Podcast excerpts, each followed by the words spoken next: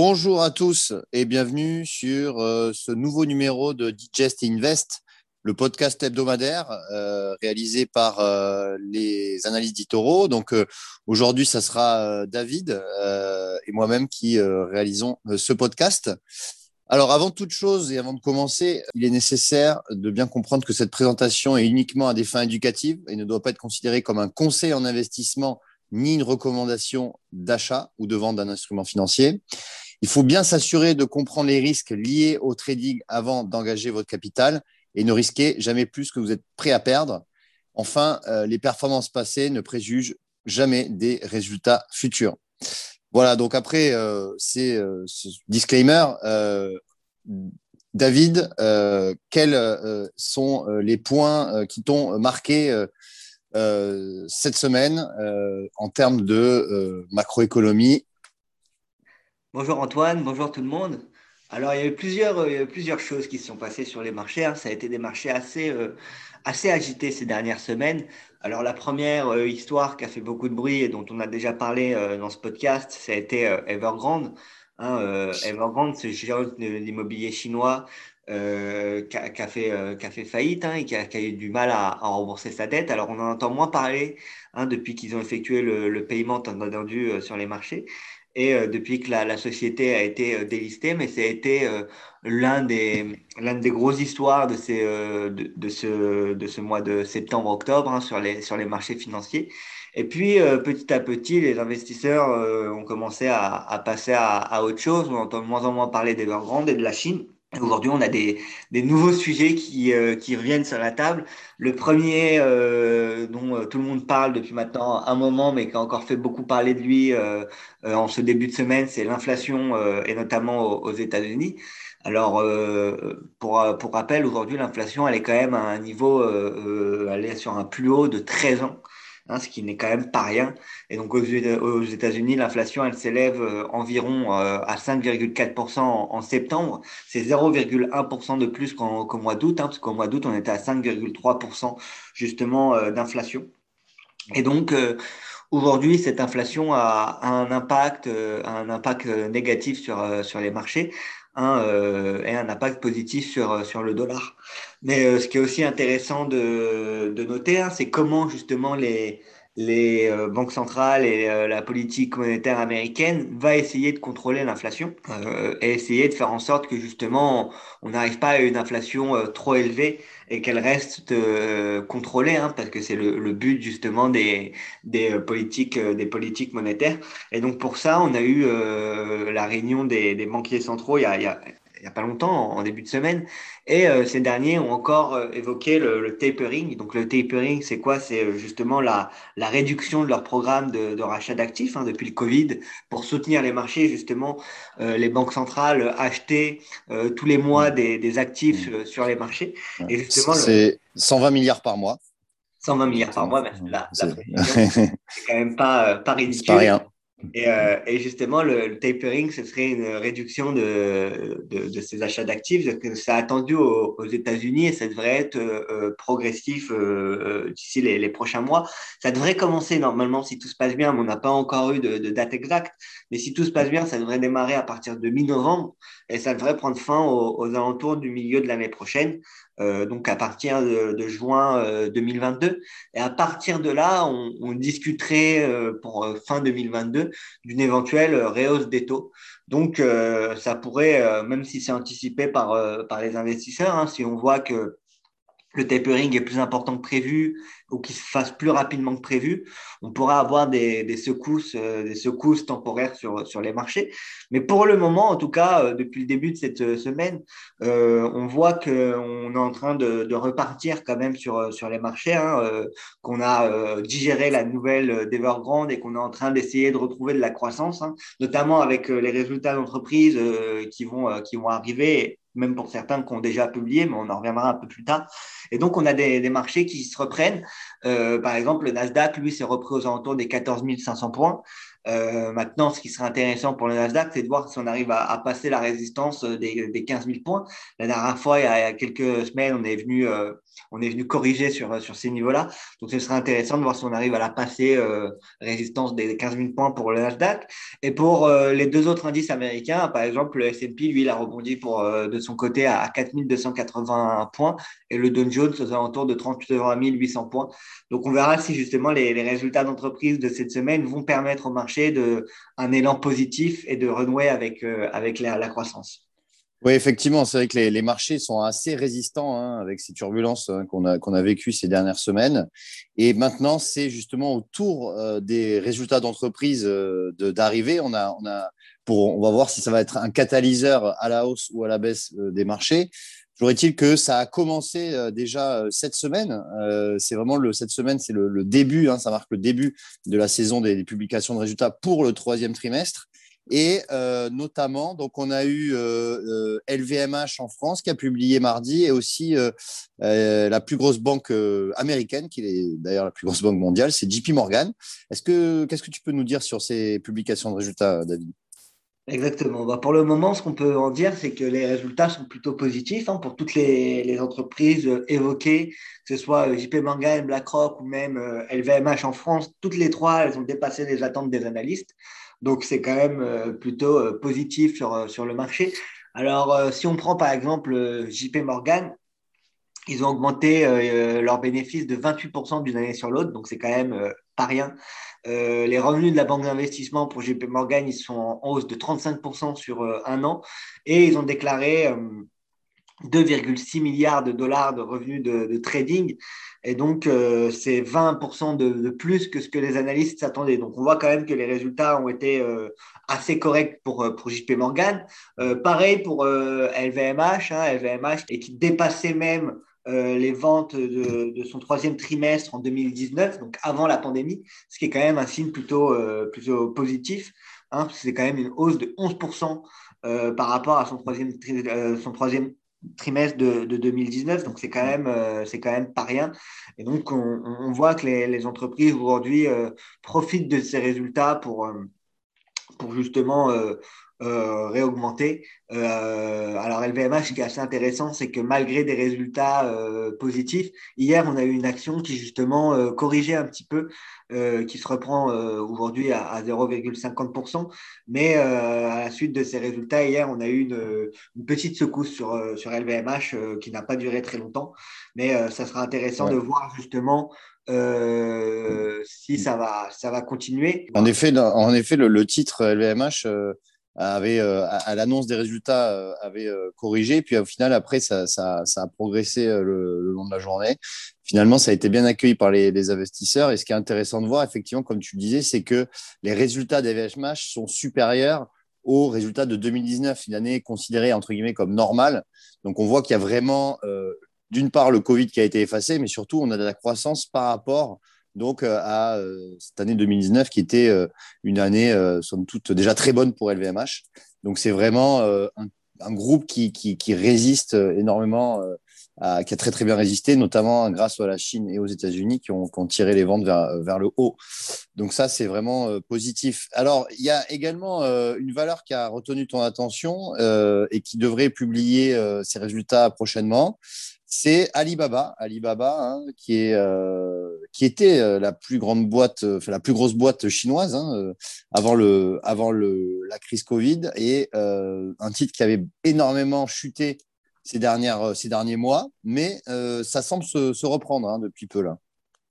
Exactement. Alors, euh, ce qui est assez intéressant de noter, c'est que Alibaba, il y a eu beaucoup d'histoires ces dernières semaines euh, sur, sur Alibaba. La, première, ça tout a commencé quand on a, on a eu euh, Jack Ma qui a disparu. Et il y avait eu beaucoup de, justement, de, de non-dits sur, euh, sur Alibaba euh, et sur euh, la situation globale d'Alibaba et le gouvernement chinois justement qui contrôlait les entreprises tech en Chine. Entreprise, gouvernement chinois qui depuis, depuis maintenant un ou deux mois a, renforcé ses, ses, ses, règles et notamment vis-à-vis des, des tech chinoises. Et donc, Alibaba qui avait corrigé, le cours avait perdu plus de, a perdu même plus de, plus de 50% de sa valeur par rapport à ses plus hauts. Hein. On était à des plus hauts aux, alentours de, de 300 dollars. Là, on est aux alentours de 160 dollars aujourd'hui pour Alibaba.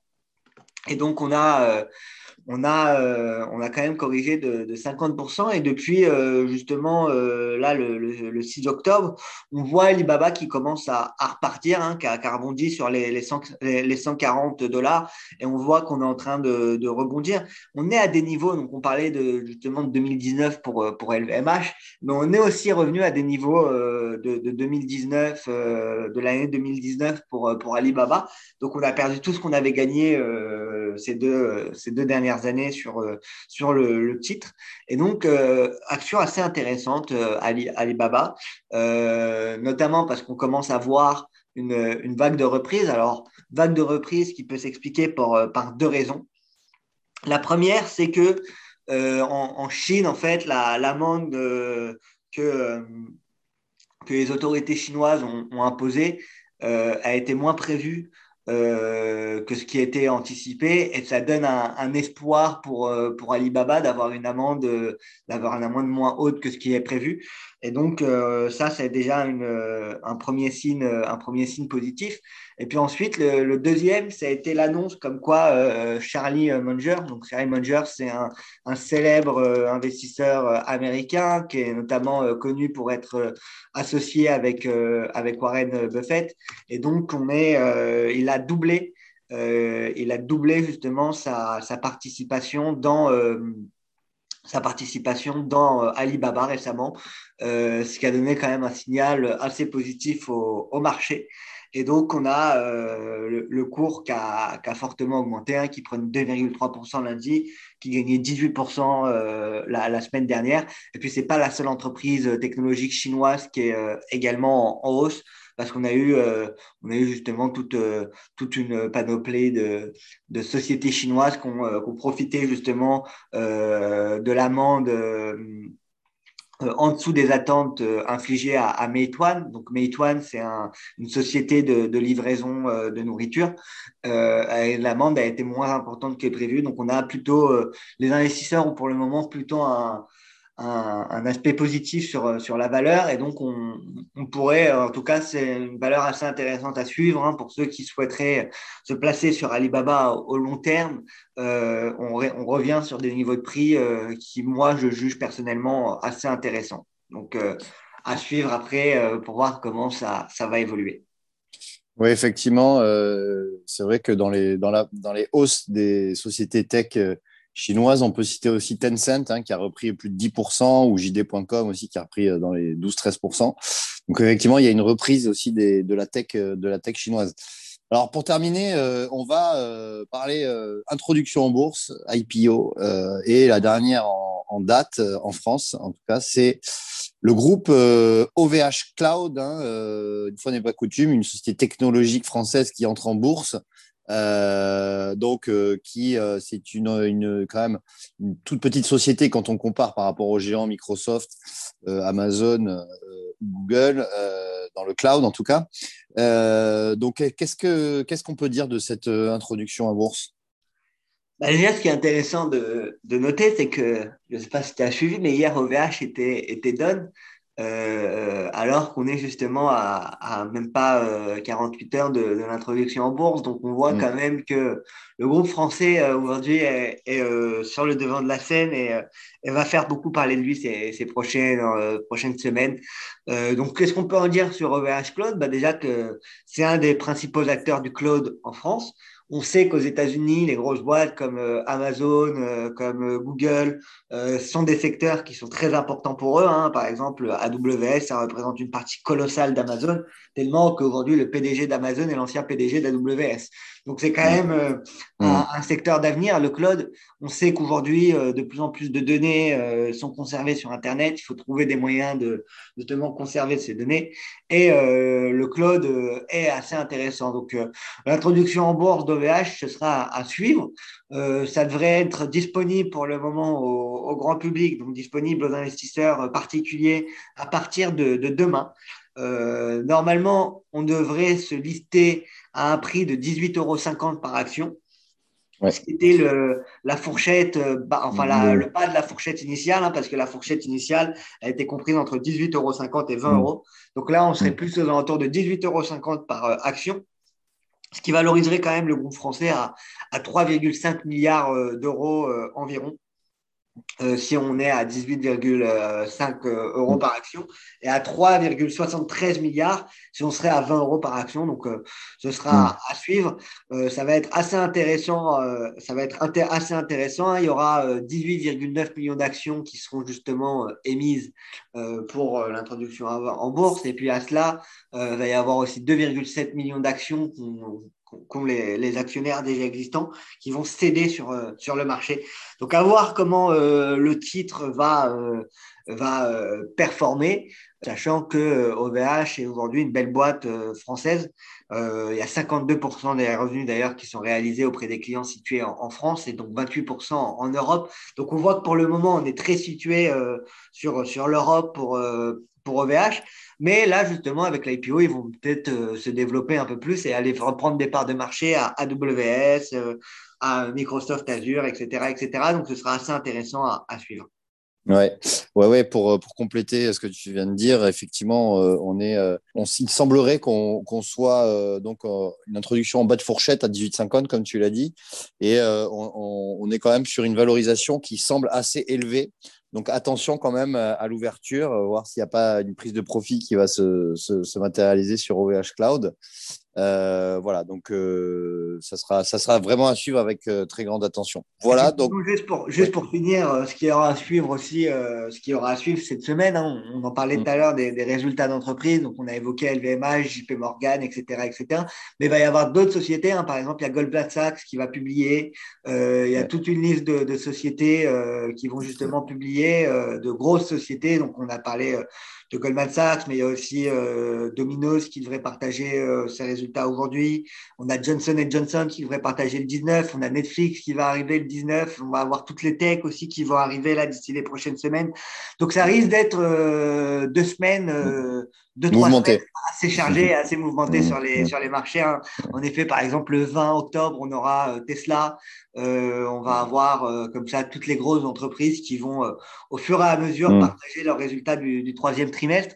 Et donc, ça va être très intéressant à, suivre. On manquait un peu de volatilité justement ces derniers temps. Il y a eu Evergrande qui a inquiété les marchés, qui a apporté une, phase de correction euh, sur, sur les marchés. On a perdu à peu près 10% sur euh, l'ensemble des indices américains euh, à, la suite d'Evergrande. Maintenant, on verra si toutes les entreprises publient des résultats supérieurs aux attentes, comme ce qui s'était passé avec JP Morgan ou avec BlackRock aussi, qui ont publié, qui ont déjà publié. on pourrait avoir justement un regain d'intérêt des investisseurs et avoir des marchés qui, euh, qui révoluent à la hausse. Donc, ça sera assez intéressant à, suivre. Oui, ouais, tout à fait. Ouais, ça va être le, gros euh, des publications va, va, intervenir la semaine prochaine et la, semaine suivante.